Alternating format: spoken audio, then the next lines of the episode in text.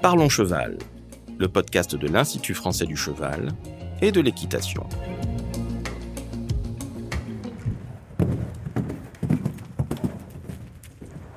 Bonjour à tous, je suis Laurent Vigneault de l'Institut français du cheval et de l'équitation et aujourd'hui je reçois Anne Lecognat qui est accompagnatrice de la performance à l'IFCE et on vous parle de l'entraînement mental du cavalier. Euh, Anne, est-ce que tu peux te présenter pour euh, qu'on sache un petit peu quel parcours tu as fait? Alors bonjour à tout le monde. Alors me présenter. Je travaille pour l'IFCE depuis trois ans, un peu plus de trois ans maintenant. Et donc je m'occupe de l'accompagnement de la performance des cavaliers. Je ne suis pas du tout euh, cavalière. Je n'ai jamais monté à cheval, ou pratiquement jamais. Donc, euh, en revanche, je suis dans le sport de haut niveau depuis longtemps. J'ai été plus de 20 ans entraîneur de haut niveau des équipes de France de golf. Et puis, tout à fait naturellement dans mon parcours, on se rend compte que plus on va vers le haut niveau, moins on fait de technique et plus on s'intéresse aux gens, aux individus et qu'à très très haut niveau, l'intervention d'un entraîneur euh, national, excepté sur des détails, on fait très très peu de technique. J'avais un, de mes formateurs, de mes inspirateurs, qui disait toujours meilleur technicien on est, moins on en fait. Et ça se joue sur beaucoup sur les motivations, sur les intentions, sur euh, le sens que les athlètes donnent à la place que l'activité sportive qu'ils ont choisie leur donne dans leur vie. Et donc, euh, c'est tout à fait naturellement que je me suis intéressé à tout ce qui était l'accompagnement de l'humain. Donc, tout ce qui est euh, coaching, tout ce qui est préparation mentale, bien sûr. Et voilà, tout ce qui leur permet de s'exprimer au mieux ou d'exprimer au mieux leur technique qui ne sera jamais qu'un outil au service de l'expression humaine. Et pourquoi les disciplines équestres euh Je suis venu à l'équitation par le plus grand des hasards. Alors, euh, l'équitation n'est pas si éloignée de moi, puisque j'ai une sœur qui monte à cheval depuis euh, toujours. Donc, j'ai assisté à des concours. J'ai vu Nelson Pessoa en vrai monter dans un concours à Casablanca, au Maroc. J'avais 10 ou 11 ans. J'avais été super impressionné, parce qu'à l'époque, il y avait, je ne sais pas si ça existe encore, les concours de puissance. Si, si, ça Avec des murs à 2 mètres 20 euh, ou des trucs de, de fou. Euh, moi, j'ai toujours, j'ai jamais été à l'aise à, cheval. Donc c'est, et comme il y avait le golf d'un côté de la barrière et, le, centre équestre de l'autre, euh, ben moi, je suis parti d'un côté et ma sœur est restée au centre équestre. Mais je suis pas cavalière. Et donc c'est, ça fait, je travaille à l'INSEP depuis 2007 où je fais partie d'un groupe d'entraîneurs qui fait de la formation professionnelle continue l'IFCE a envoyé certains de ses agents et c'est comme ça que le lien s'est fait en fait. Et quand le poste a été créé, euh, j'ai postulé tout de suite parce que ça m'intéressait. le cadre noir pour moi, c'est j'avais plein d'étoiles dans les yeux. Ça représente euh, quelque chose qui a à voir avec évidemment la, haute performance, l'excellence sportive. Donc euh, de la même manière que l'Opéra de Paris ou l'école de danse de l'Opéra de Paris a été très inspirante pour moi dans mon boulot d'entraîneur le cadre noir avait aussi faisait partie de mes totems de ce que représentait pour moi l'excellence. Alors justement, le, dans le domaine équestre en tout cas, la discipline de l'entraînement mental est assez récente. Est-ce que tu peux nous refaire un petit peu l'historique de cette discipline? Elle existe dans d'autres sports déjà depuis de nombreuses années. Tu peux nous raconter un petit peu? Alors, je dirais presque en sport, ça existe depuis toujours. Euh, certains sports l'ont formalisé, utilisé, travaillé beaucoup plus tôt que les autres. Moi, je viens du milieu du golf. Le golf, ça, la prépa mentale, ça existe euh, depuis 100 ans. Le golf, ça existe depuis 300 ans. Mais ça fait bien plus de 100 ans qu'il y a des écrits dessus, il y a des livres, il y a des... nous sommes sensibilisés à ça, parce qu'une partie de golf, ça dure quand même plus de 4 heures et que sur 4 heures, on ne passe que 20 minutes à jouer. Donc tout le reste, ça se passe entre les deux oreilles. Donc forcément, c'est quelque chose sur quoi on s'est penché très tôt. Après, si vous regardez plutôt par euh, philosophie, manière, la place du sport dans les pays, euh, euh, aux États-Unis, c'est quelque chose qui est courant. Vous commencez au Canada, dans tous les pays anglo-saxons, vous commencez en même temps Je veux dire, vous avez un, skieur canadien à 10 ans, il fait déjà de la préparation mentale. Oui, alors qu'en France, on a l'impression qu'on est beaucoup sur la technique et un peu moins sur le mental. Ah, les inspirations, globalement, depuis les années 40-50, euh, l'évolution du sport européen et en particulier du sport français, ces inspirations étaient plutôt russes, Europe de l'Est, euh, que anglo-saxonnes. Et ce qui fait qu'on est, par exemple, en termes de préparation physique, on est parmi les meilleurs au monde et on a des, parmi les plus grands spécialistes. Tout ce qui est technique, les techniciens français, quels que soient les sports, sont considérés comme parmi les meilleurs techniciens au monde.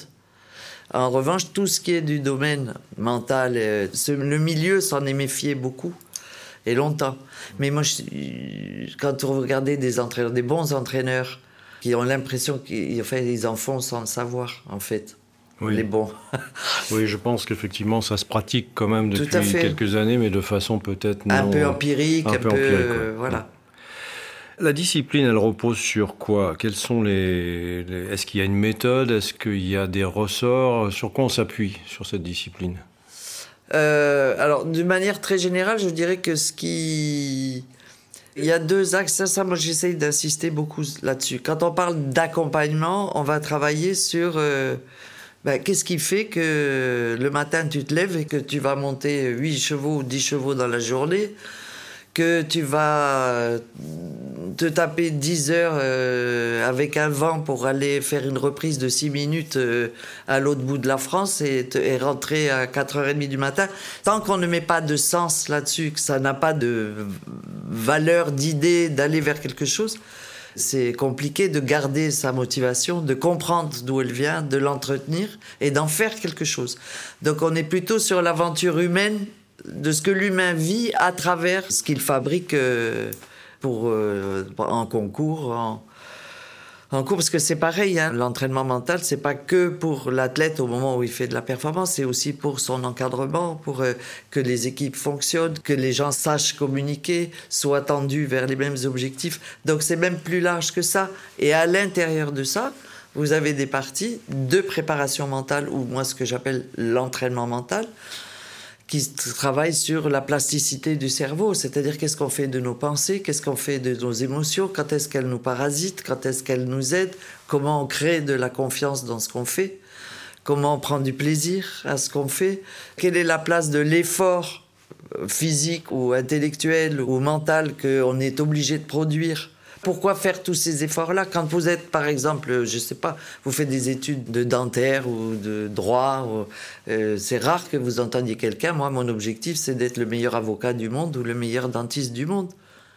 Et vous pouvez être super heureux dans votre vie, être un bon dentiste, rare sans avoir ça dans la tête. Un athlète de haut niveau qui a des intentions de faire de la perf à haut niveau, c'est à la fois un métier, surtout dans les sports pros, et il y en a, hein, je veux dire, vous regardez des golfeurs qui n'ont pas du tout l'intention ni de gagner de majeur, ni d'être champion olympique, et qui euh, sont des joueurs professionnels, comme on est avocat, comme on est dentiste. Et il y en a d'autres qui, soit de manière contingente, c'est-à-dire des sports olympiques où on ne gagne pas d'argent, ils sont obligés d'attendre tous les quatre ans pour avoir une notoriété, pour trouver des sponsors, pour, parce que c'est aussi une manière de gagner sa vie.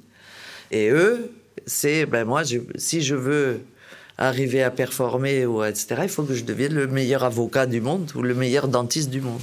Ce qui sont des démarches intellectuelles complètement différentes.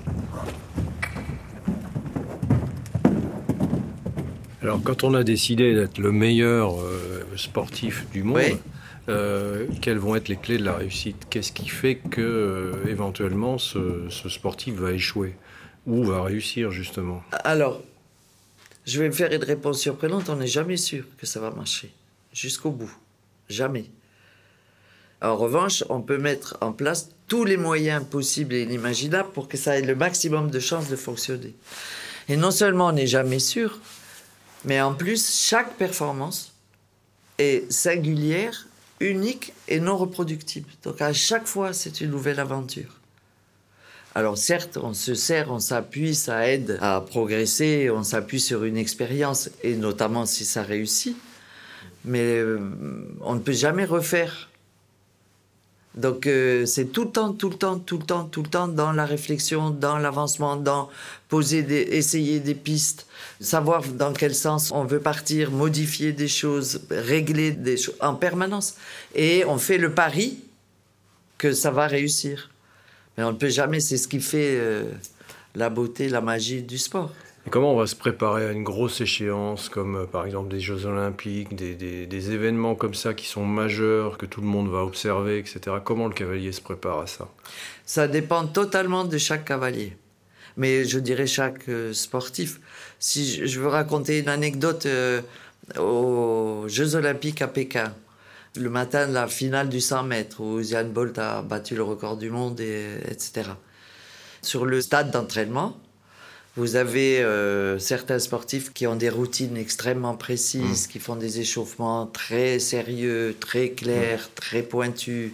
Et ça a du sens pour eux, qui est de se recentrer sur leurs sensations, de se recentrer sur leur technique, de se mettre dans les états qu'il faut en termes de concentration, etc.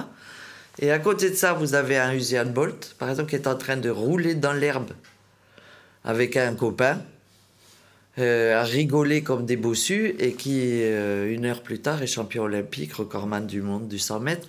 Oui, il n'y a pas un modèle pour une personne, quoi. Non, il n'y a pas. Et justement, tout l'accompagnement, hmm. ce n'est pas d'imposer une manière de faire, mais d'aider l'athlète à trouver comment il fait, lui, hmm. et quelle est la manière la plus efficiente pour lui, pour se mettre en condition pour pouvoir faire de la perf?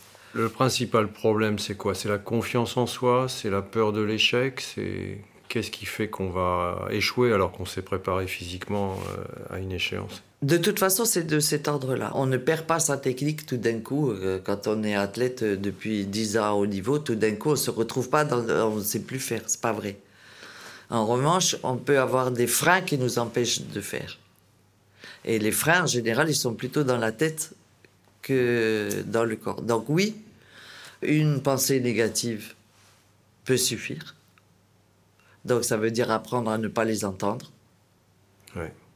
et à ne pas les écouter. Donc prévoir, éviter tout ce qui est évitable. L'idée étant que on peut entraîner tout ce qui est entraînable de manière à ce que si on contrôle tout ce qui est entraînable, donc tout sur, sur quoi on doit avoir des compétences et on doit exprimer sa compétence pour être disponible pour l'imprévisible. Hmm mais tout ce qui est prévisible doit être entraîné. Et après, ce qui va faire la différence, on parle de la disponibilité mentale pour pouvoir s'adapter au dernier moment à ce qui va se passer, parce que tout le reste est en place. Et à ce moment-là, on a le maximum de chances de faire une performance. Et encore une fois, de créer une performance, parce que, encore une fois, elle n'est pas reproductible. Donc, deux secondes avant de la faire, elle n'existe pas. Et on ne sait pas de quoi elle sera faite grave. Génial Ça, c'est génial dans la façon de monter, hein alors tu as évoqué tout à l'heure euh, l'entraîneur qui a une place prépondérante dans la performance, en général avec le cavalier. Ces entraîneurs sont généralement peu préparés à ce type de discipline, l'entraînement mental. Est-ce qu'il n'y a pas quelque chose à faire à ce niveau-là? Est-ce qu'il ne faut pas travailler là-dessus? Ou est-ce qu'on doit avoir une autre personne, un coach mental qui vient s'ajouter à ce binôme? Alors, ça, c'est une question qui me tient beaucoup à cœur. D'une part, parce que j'ai été entraîneur. Donc, j'ai travaillé avec des gens dans mon encadrement, psychologue, euh, préparateur mental, etc., ce qui a été une énorme aide pour moi en tant qu'entraîneur, et notamment sur le travail de la relation entraîneur-entraîné. Parce que quand on est des humains comme tout le monde et quand vous entraînez, euh, on peut vexer, on peut être euh, trop laxiste, trop ce genre de choses. Et donc le fait d'avoir un regard extérieur sur la qualité de la relation, euh, c'est quelque chose d'extrêmement important. Enfin, en tout cas, moi, j'ai vraiment progressé comme entraîneur dans ma communication, etc., grâce à ces gens-là. Mais ils ont commencé par travailler sur l'encadrement avant de travailler avec les athlètes, de manière à ce que nous, on soit parfaitement cohérents dans la manière de les aborder, dans la philosophie qu'on mettait en place, dans le respect aussi du projet des athlètes. Hein. Parce que c'est toujours pareil, il y a un entraîneur, mais celui qui fait les résultats ou celle qui fait les résultats, c'est l'athlète, c'est pas l'entraîneur. Tout à fait. Donc, c'est important qu'on ne parasite pas le projet. Et, et c'est plus dans ce sens-là où je pense, moi, que les entraîneurs devraient en faire de l'accompagnement mental, devraient être formés. Oui, parce qu'en plus, chaque cavalier va avoir des ressorts différents. On connaît des cavaliers, par exemple, qui vont s'attacher à la façon de faire. Ils Mhm. vont essayer de développer quelque chose de parfait, le parcours parfait. Et puis, on a des gagneurs qui vont moins s'intéresser à la façon de faire, mais au résultat, quoi. Oui. Ça, c'est deux types de personnalités différentes. Alors, c'est surtout deux types de motivation on- différentes. Ouais, de motivation. ouais. Euh, alors, vous allez trouver, si vous lisez des bouquins sur la motivation, vous allez trouver autant de modèles qu'il y a de livres. Donc, Mais grosso modo, et ce sur quoi les spécialistes se mettent à peu près d'accord, et notamment sur ce que tu viens de dire, c'est-à-dire que vous avez des athlètes dont la motivation est l'ego. L'ego, c'est j'ai des adversaires, et le but du jeu, c'est de battre mes adversaires, quelle que soit la manière dont je monte, par exemple. Hmm. C'est d'aller plus vite, plus fort, plus haut, euh, de ce que vous voulez. Et ça fonctionne. Mais ce sont par exemple des athlètes, quand vous êtes entraîneur, que vous savez ça, c'est quelqu'un que vous allez entraîner systématiquement ou le plus souvent possible sous forme de challenge. Parce que sinon, il s'ennuie à l'entraînement. Et s'il s'ennuie, il ne s'engage pas. Et s'il ne s'engage pas, il ne progresse pas. Et puis, vous avez des athlètes qui sont beaucoup plus sur la maîtrise de la tâche. C'est-à-dire que c'est le fait qu'ils soient capables de maîtriser techniquement, euh, mentalement euh, une tâche qui va leur permettre d'être performants. Donc eux, ils n'ont pas d'adversaires, ils ont des partenaires de leur propre développement en tant qu'athlète. Donc même la vision de l'environnement est complètement différente. Et moi, je me posais par exemple beaucoup de questions à Tokyo, qui est ceux qui sont sur l'ego. Euh, J'aimerais bien savoir combien ont, ont gagné ou ont été au bout de leur... Parce que sans public, c'est une, une, Ah oui, c'était vraiment une des source de motivation euh, en moins. Des Alors que ceux qui sont sur la maîtrise de la tâche, ça a beaucoup moins d'influence. Ouais, ouais, c'était effectivement des Jeux Olympiques très particuliers, sans public. Voilà, tout à fait. Et, et malgré tout, avec la pression d'un tel événement. quoi. Exactement, Ouais. exactement. Et quel regard tu as eu sur euh, les performances des équipes de France, justement, au- sur ces Jeux Olympiques? Tu as suivi un petit peu? J'ai suivi un peu. euh, j'ai surtout suivi le dressage. Parce que je connais, euh, les, les- j'ai croisé, je connais, c'est un grand mot, mais j'ai croisé les cavaliers, enfin l'équipe de France de dressage, que j'ai trouvé quand même euh, très en demi-teinte. Ce qui m'a surpris, c'est les commentaires derrière. Ouais. Euh, où je trouve que, mais c'est très récurrent dans votre milieu, qui est que c'est le cheval qui ne va pas. Tu penses qu'il y a une différence entre notre discipline sur cet aspect-là par rapport à d'autres? Par rapport à d'autres disciplines, ou Ouais. d'autres, euh, euh, c'est sûr que euh, si vous jouez au tennis ou au golf, vous pouvez pas dire c'est ma raquette ou c'est la balle. hein. Ouais, ouais, ouais. Ça, c'est sûr. Voilà, vous, vous êtes deux. Donc de temps en temps, ça peut être euh, Ouais. arrangeant de se dire que c'est le cheval qu'on a. euh, voilà, euh, c'est un animal, euh, on on peut pas contrôler. Je trouve que c'est de temps en temps euh, un Ouais. peu facile. Et au niveau des commentaires, tu disais, tu penses aussi qu'il y a une différence euh, Parce que c'est vrai qu'on a vu, euh, suite aux contre-performances de l'équipe de France, notamment euh, en, en saut d'obstacle, on a vu beaucoup de commentaires euh, sur les réseaux sociaux, euh, assez accablants. D'ailleurs, je me demande quel est ton avis là-dessus, mais comment un, un athlète peut passer par-dessus ça ensuite C'est difficile. Ça doit être monstrueusement difficile. Ouais. Il n'y a pas de raison que les réseaux sociaux ne fassent pas le mal qu'ils font dans d'autres domaines, qui s'approprient aussi des commentaires des, des entraîneurs. Il y en a 68 millions en France. C'est pas nouveau. Hein? Donc on a des avis sur tout. Et en particulier dans l'équitation, où le regard de l'autre a une importance démentielle, Ouais. eh ben forcément, ça crée encore plus. Les gens s'autorisent encore plus à dire tout et n'importe quoi sans connaître ni les tenants ni les aboutissants. Absolument, ouais. Absolument. Moi, je sais que dans. Moi, quand j'entraînais, alors c'était. Le début des réseaux sociaux, c'était pas aussi terrible que ça peut l'être maintenant, mais moi, j'interdisais qu'ils lisent. Ouais. Pendant toutes les périodes d'entraînement, etc., Et les athlètes le comprenaient très bien que ça pouvait que les faire euh, cogiter, les sortir de... Parce que c'est difficile, pour, ne serait-ce que par respect de soi. Oui. Enfin, c'est monstrueux ce que les gens peuvent écrire au sujet d'autres personnes qu'ils ne connaissent même pas. Donc c'est même en dehors du sport. Mais ça, c'est ingérable. La seule solution, c'est d'éteindre le téléphone. hein. Oui, sinon, comme tu disais tout à l'heure, on a le petit juge là qui Ah ressort. bah, c'est... Et, comment on fait alors quand on a dû surmonter ça, une, une contre-performance euh, importante en général, comment on fait pour se remettre de ça? Comment on remonte? Ça dépend beaucoup des athlètes. Certains peuvent, certains ne peuvent pas. Ça dépend à quel moment ils sont dans leur carrière. Si vous êtes euh, au début de carrière, c'est des choses que vous pouvez remonter. Quand vous êtes en fin de carrière, c'est c'est probablement plus difficile de se reconstruire. Euh, Ouais, ça. Et ça demande du temps. Quand vous regardez par exemple à ski, les chutes à ski, en descente de ski, le temps qu'ils mettent en dehors, en général, ils sont blessés physiquement. Hmm. Mais euh, de reskier à ce niveau-là sans appréhension, Hmm.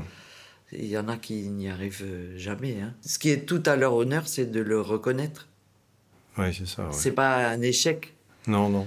c'est- qu'il y a un moment, et ça les gens oublient souvent, c'est que les athlètes ce sont des humains comme les autres. En fait, si je comprends bien tout ce que tu nous dis depuis le début, le cœur du sujet, c'est la confiance en soi. C'est la confiance en soi. Alors, hum, j'aime bien, c'est des mots un peu valises, euh, Oui, un peu, oui. même Darty. Qu'est-ce que ça veut dire avoir confiance en soi? C'est se fier à l'étymologie et se fier à ce que je suis, à ce que je fais et vers là où je vais. La confiance est liée à l'action, contrairement à l'estime de soi qui est un propre jugement et c'est là où le petit juge est- peut être euh, très embêtant quand il est trop puissant. Mais donc, euh, la confiance, c'est sentir qu'on est capable de, c'est pouvoir compter sur soi. Hmm. Si on se mêle de faire du haut niveau, c'est qu'il y a déjà une bonne base de confiance en soi. Et la confiance en soi, c'est pas de la béatitude, c'est aussi beaucoup de doutes, beaucoup de remises en question, beaucoup d'angoisse. Les gens souvent ont une image de euh, avoir confiance en soi, c'est forcément être euh, Hmm. à l'aise partout, et ça pas du tout.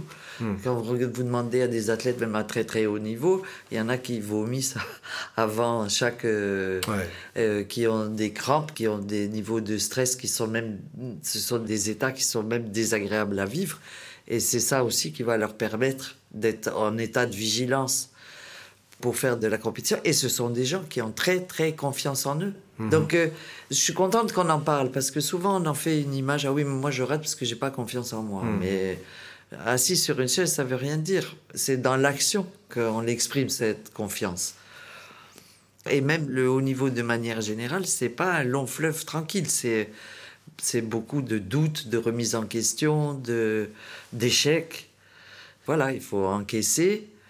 Et la confiance en soi, c'est de dire je peux me fier à ce que je fais, je crois dans ce que je fais, je fais ce qu'il faut pour y arriver, et c'est là que ça se joue.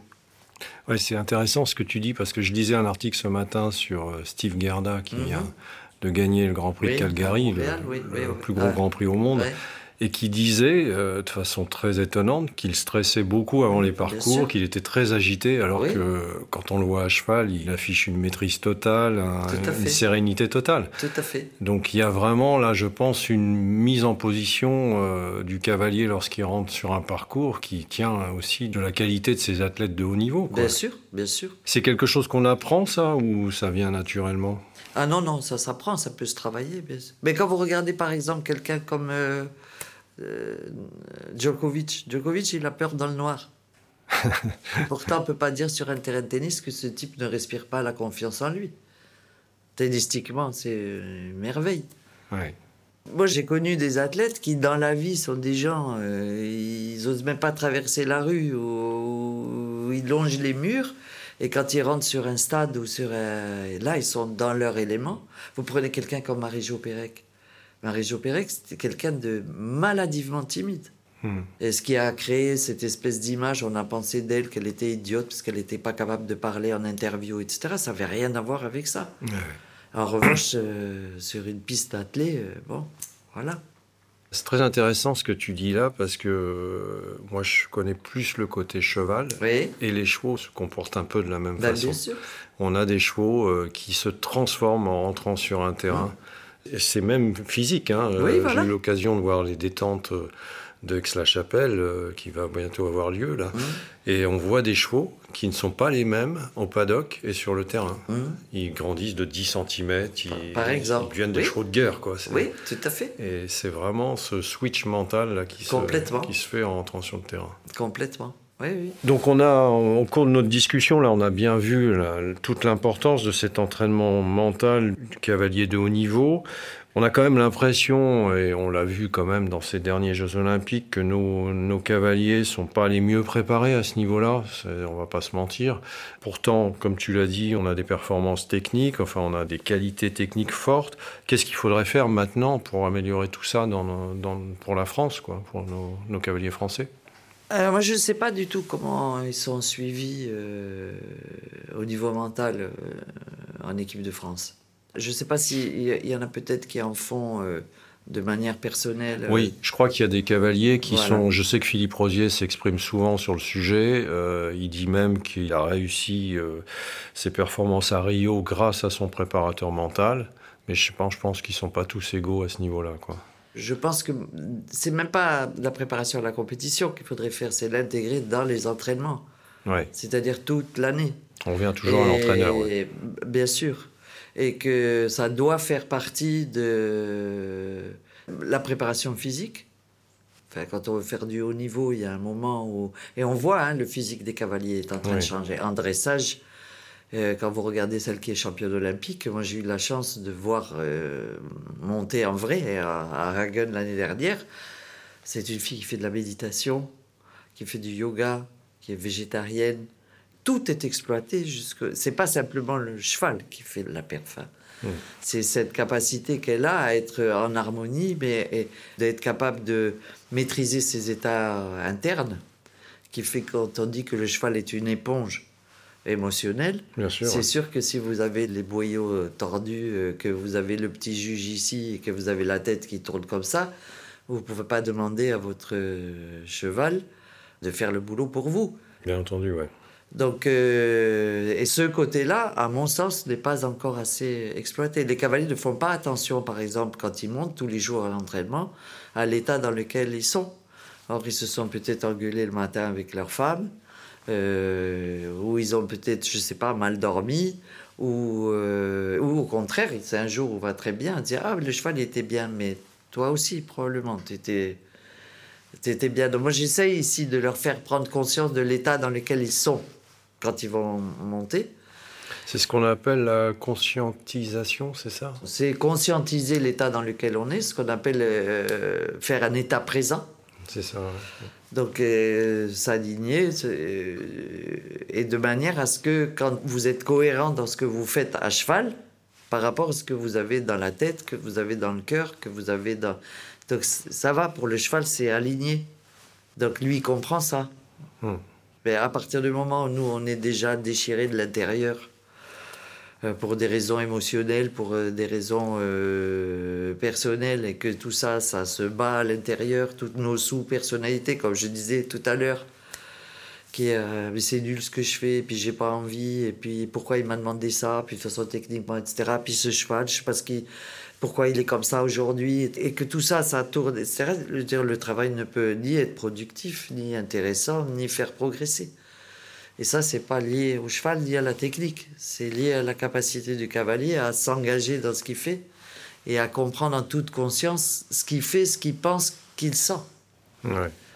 Voilà. Et ça, oui, je pense qu'on peut arriver euh, euh, à le travailler, à l'améliorer. euh, de toute évidence, quand je regarde cette cavalière que j'ai vue monter deux ou trois fois, Maxime Collard, qui était donc là une des dresseuses, qui rentre sur la piste où elle dit, elle, après, euh, qu'elle a senti que le cheval était très bien à la détente et qu'au moment où il rentre dans le carré et il s'est figé, je me dis, euh, je suis pas sûr que ce soit le cheval qui se soit figé, voilà. Ouais. En tout cas, je me pose. C'est le, genre de question que je poserais si euh, j'avais l'occasion de lui demander, de dire Mais toi, dans quel état tu étais?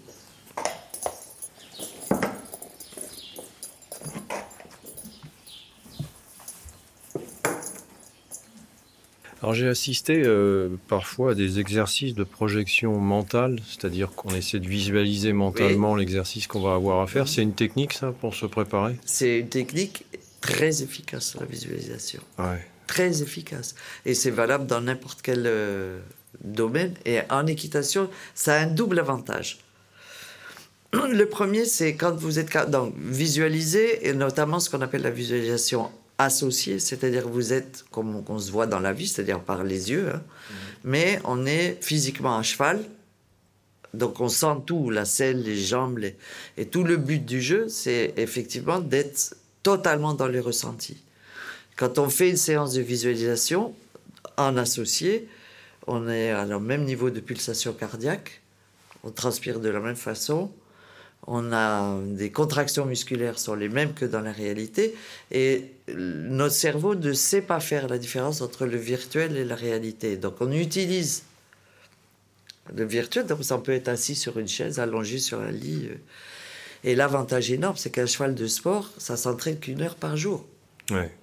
Et une heure par jour, ça veut dire que le reste du temps, le cavalier fait travailler d'autres chevaux et pas le couple qui finalement, il travaille qu'une heure par jour. Aujourd'hui, à haut niveau, euh, une heure par jour, c'est rien du tout. La journée d'un athlète de haut niveau, c'est huit heures par jour. Entre la technique, le physique, le mental, enfin, tout, tout, la stratégie, la tactique.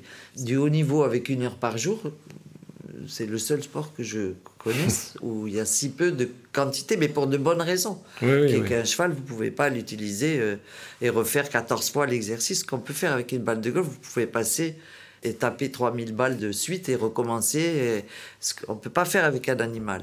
Donc les contingences font qu'on est obligé d'imaginer d'autres manières de faire. Et je trouve que la visualisation associée permet de faire travailler le couple sans le couple. Et donc on va pouvoir gagner du temps d'efficience à cheval, qui est le moment où vous allez monter dessus, votre cerveau a déjà fait. Vos muscles connaissent, votre cœur sait à quel niveau il doit battre, donc on gagne un temps fou. Et quand vous avez, par exemple, des lacunes techniques, c'est-à-dire que, grosso modo, techniquement, vous savez, puis il y a un moment, une figure ou un abord ou un etc. qui c'est pas très précis. Quand vous faites des visualisations, vous allez retomber dessus pile poil parce que votre cerveau il peut pas voir quelque chose qui n'est pas bien conçu. Donc ça vous permet aussi d'aller chercher les points qu'on ne verrait pas dans le mouvement en vrai et qui pourtant, le point faible ou le... on va pouvoir s'attacher sur ce point particulier qu'on, que dans l'action on n'aurait peut-être pas pu. en visualisation et qu'on peut alors là refaire, défaire, changer, modifier sans utiliser le cheval. Et à partir du moment où tout d'un coup ça devient clair et qu'on est capable de le visualiser, à cheval, c'est réglé. Et ça, c'est une technique qui est enseignée ici euh Moi, je fais travailler, oui, beaucoup, les, notamment en dressage. Et je fais beaucoup, oui, oui, travailler les cavaliers là-dessus, oui. Et ils apprécient beaucoup, ils s'en servent très bien. Ils s'autonomisent très vite là-dessus. Ouais. Aujourd'hui, ils n'ont absolument pas besoin. Au début, je les accompagne euh, pour qu'ils apprennent à faire, pour qu'ils restent engagés, parce que ça demande que vous soyez vraiment dedans, vraiment là. Que, donc, on met un polar hein, pour que surveiller si vraiment on est au niveau d'engagement. Euh, Aujourd'hui, vous regardez un cavalier comme euh, Guillaume Lundy en dressage, et il fait une visualisation, il est exactement au même niveau de pulsation cardiaque qu'en vrai, et la reprise dure exactement à la seconde près ce qu'elle dure dans la réalité. Donc, euh, et ça, par exemple, ça donne beaucoup confiance. Parce que quand vous, on dit en français ce qui se conçoit bien, se dit, s'énonce se, bien, et eh bien, quand vous visualisez bien, ça se fait mieux.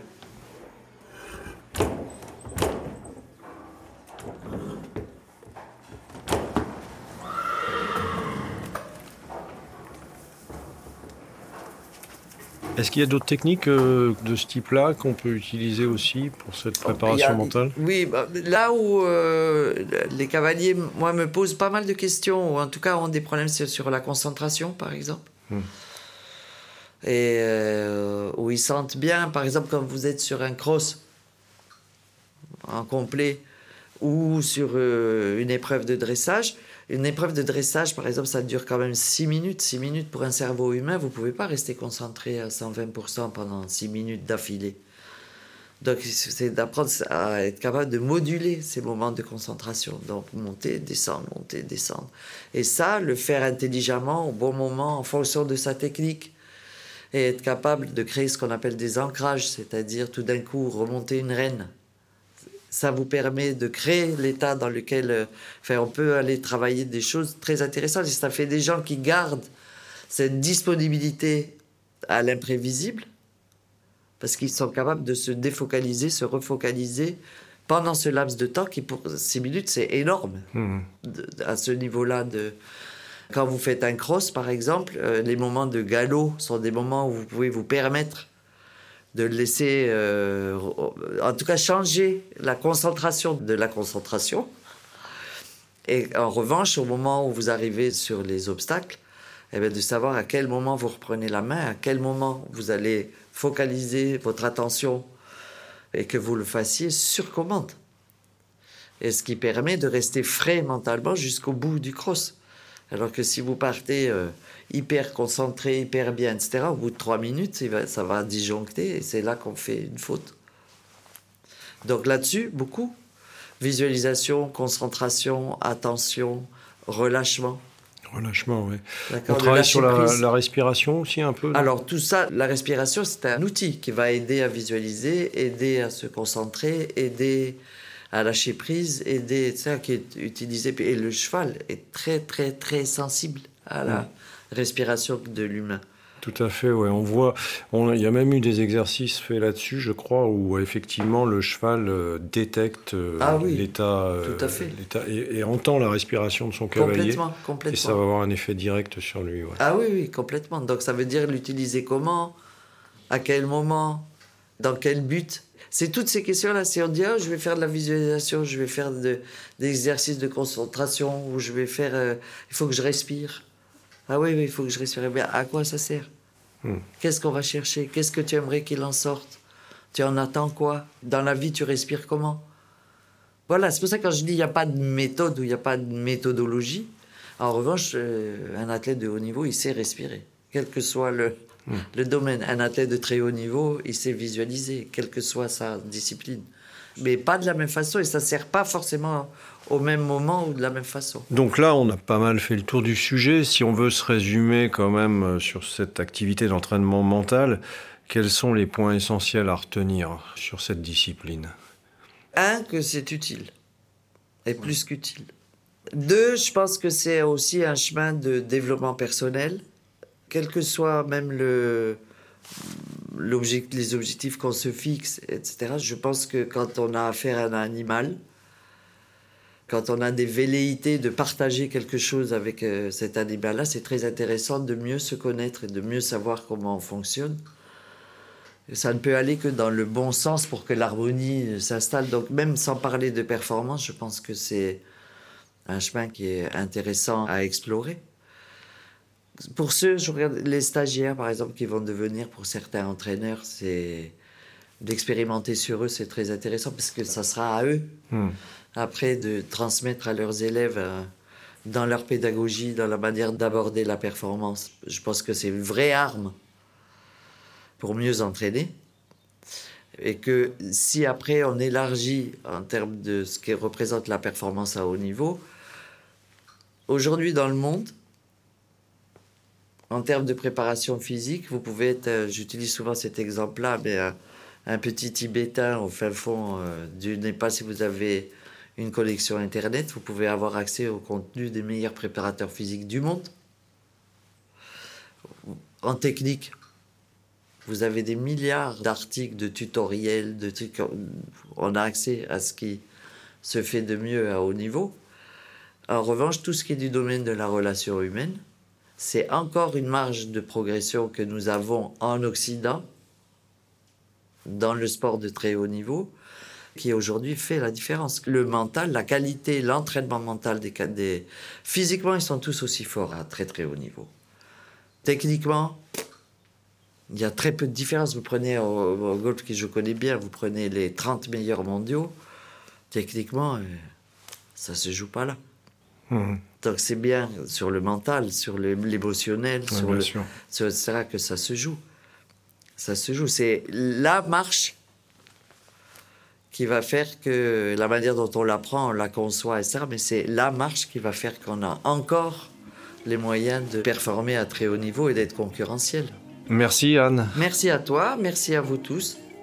Alors si vous souhaitez en savoir plus sur le sujet, rendez-vous sur notre site internet equipedia.ifce.fr où vous trouverez tous les travaux de nos experts. Vous pouvez aussi nous rejoindre sur notre groupe Facebook Equipedia Science et Innovation Equine. Et pour ne manquer aucun épisode, abonnez-vous, partagez, commentez et n'hésitez pas à laisser 5 étoiles sur Apple Podcast. À très vite pour un nouvel épisode.